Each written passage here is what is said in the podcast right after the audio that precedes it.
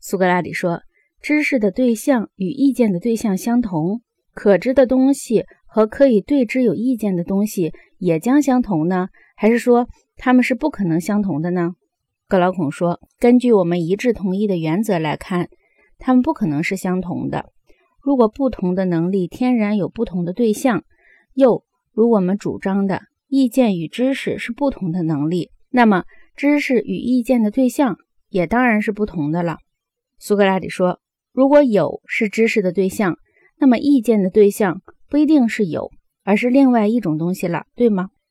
格老孔说：“对的，一定是另外一种东西。”苏格拉底说：“那么意见的对象是无吗？还是说关于无，连有一个意见也是不行的呢？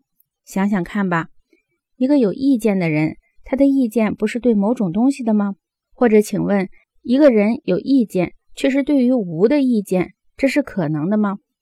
格劳孔说：“不，这是不可能的。”苏格拉底说：“因此，一个具有意见的人就是对某一个东西具有意见了。”格劳孔说：“是的。”苏格拉底说：“既是无，就不能说它是某个东西，只有称它无是最正确的。”格劳孔说：“是的。”苏格拉底说：“那么，我们必须把关于无者称为无知，把关于有者称作知识。”格劳孔说：“很对。”苏格拉底说：“那么一个人具有意见，就既不是对有的，也不是对于无的了。”格劳孔说：“的确，都不是的。”苏格拉底说：“所以意见既非无知，亦非知识。”格劳孔说：“看来是这样。”苏格拉底说：“那么是不是超出他们？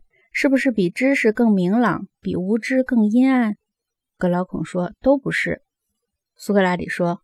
因此，你是不是把意见看作比知识阴暗，比无知明朗？格劳孔说：“完全是这个想法。”苏格拉底说：“是介于两者之间。”格劳孔说：“是的。”苏格拉底说：“因此，意见就是知识和无知两者之间的东西了。”格劳孔说：“绝对是的。”